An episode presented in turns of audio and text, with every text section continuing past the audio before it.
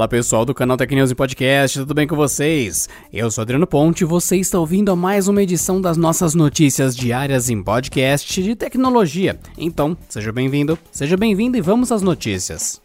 Pesquisadores da Universidade Federal de São Paulo podem ter desenvolvido um tratamento eficiente para curar os portadores do HIV. Coordenada pelo infectologista Ricardo Dias, a pesquisa envolveu, na sua primeira etapa em 2013, a participação de 30 voluntários que possuem carga viral indetectável e, por isso, não podiam temporariamente transmitir a doença. Além disso, esses voluntários eram tratados com o coquetel, que é o tratamento mais eficiente conhecido até então, que mescla três tipos de antirretrovirais. Agora, segundo informações preliminares, a equipe conseguiu eliminar a presença do HIV do organismo de um homem que vivia com esse vírus há 7 anos, a partir de um tratamento experimental e que não envolve transplante de medula para a cura. Até agora, esse paciente está há 17 meses sem sinal do microorganismo. Esse modelo de tratamento funciona a partir de células dendríticas e é feito de forma individual, sob demanda para cada paciente. Os pesquisadores desenvolveram uma espécie de vacina que consegue ensinar o organismo do paciente a enfrentar as células contaminadas pelo HIV e as destruir, como aconteceu com o paciente que está há 17 meses sem a presença do vírus no organismo. Em uma segunda etapa, essa pesquisa para a cura do HIV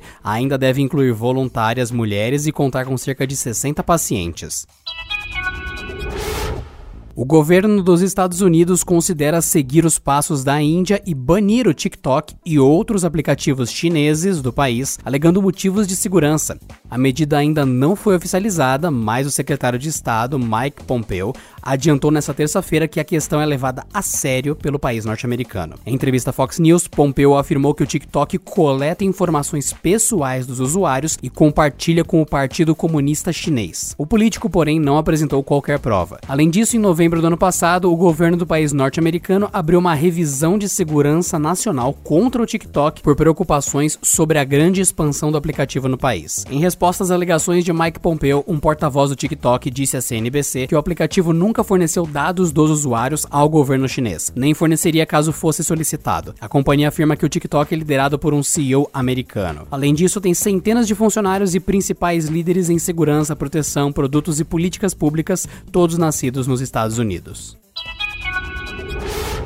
A coleção especial de Halo, The Master Chief Collection, ficará mais gordinha a partir do dia 14 de julho com a chegada de Halo 3 para download nas principais lojas digitais para jogadores de PC. Disponibilizado na Microsoft Store e na Steam, além de uma oferta gratuita para assinantes do Game Pass para computadores, Halo 3 é o capítulo que fecha a trilogia original da franquia. O jogo foi lançado originalmente em 2007 para Xbox 360 e quase que imediatamente se tornou um dos títulos mais populares da franquia franquia. Um dos pontos mais altos de Halo 3 era o seu modo multijogador, que trazia opções avançadas de edição de mapas e permitia até que jogadores determinassem onde as armas ficariam disponíveis no cenário. Esse recurso vem sendo testado pelo 343 Industries para o relançamento no PC, então é seguro dizer que no mínimo a mesma experiência será repetida para os adeptos do teclado e mouse. Com a coleção voltada a reavivar os maiores clássicos da marca, Halo 3 já havia sido lançado na Master Chief Collection para o Xbox Xbox One em 2014, chegando aos PCs seis anos depois. Ele se junta a Halo, Combat Evolved, Halo 2 e Halo Reach. Os estúdios 343 Industries também já prometeram a chegada de Halo 3, OSDT e Halo 4 para a mesma coletânea.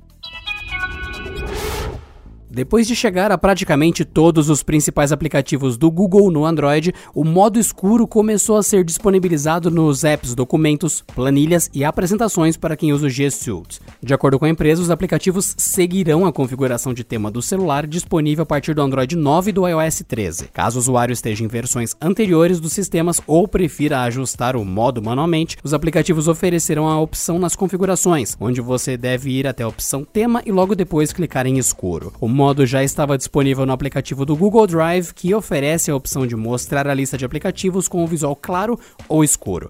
Ao abrir um documento, planilha ou apresentação, porém, o tema usado era claro, única opção disponível até então. O modo escuro começou a ser distribuído gradualmente aos usuários. Segundo o Google, a disponibilidade do novo tema pode levar mais de 15 dias para alguns aparelhos. Em maio, o Facebook anunciou uma nova plataforma para que os pequenos negócios façam vendas nas redes sociais da companhia. Alguns dias antes, havia criado um canal específico para vendas no Instagram, o @shop. Agora, no início de julho, o aplicativo começa a realizar alguns testes para ampliar ainda mais o alcance dos vendedores que anunciam produtos na linha do tempo. Por enquanto, a maior parte de nós verá a loja do Instagram apenas dentro da aba Busca, onde são feitas também sugestões de publicações e perfis. Mas a partir de hoje será realizado um teste que vai vai substituir a aba Atividade pela opção Loja. Nela podemos ver produtos separados por categorias de interesse e marcas que seguimos. No teste, ela pode ser acessada de duas maneiras. Na tela principal do app, onde fica a linha do tempo, há um atalho ao lado do aviãozinho de mensagens diretas. Na outra opção é ir direto ao perfil e entrar no coraçãozinho, já típico da aba em questão. Não custa reforçar que isso ainda é um teste em andamento pelo Instagram e pouca gente vai ver a novidade. A avaliação já estava em andamento com uma pequena parcela de perfis nos Estados Unidos e agora será expandida globalmente. E por hoje é só, pessoal. Nos vemos na próxima quarta-feira em mais uma edição do canal Tech News Podcast. Bom descanso e até lá. Este episódio contou com a apresentação de Adriano Ponte, roteiro de Rui Maciel, edição de Gustavo Roque e editoria-chefe de Camila Rinaldi.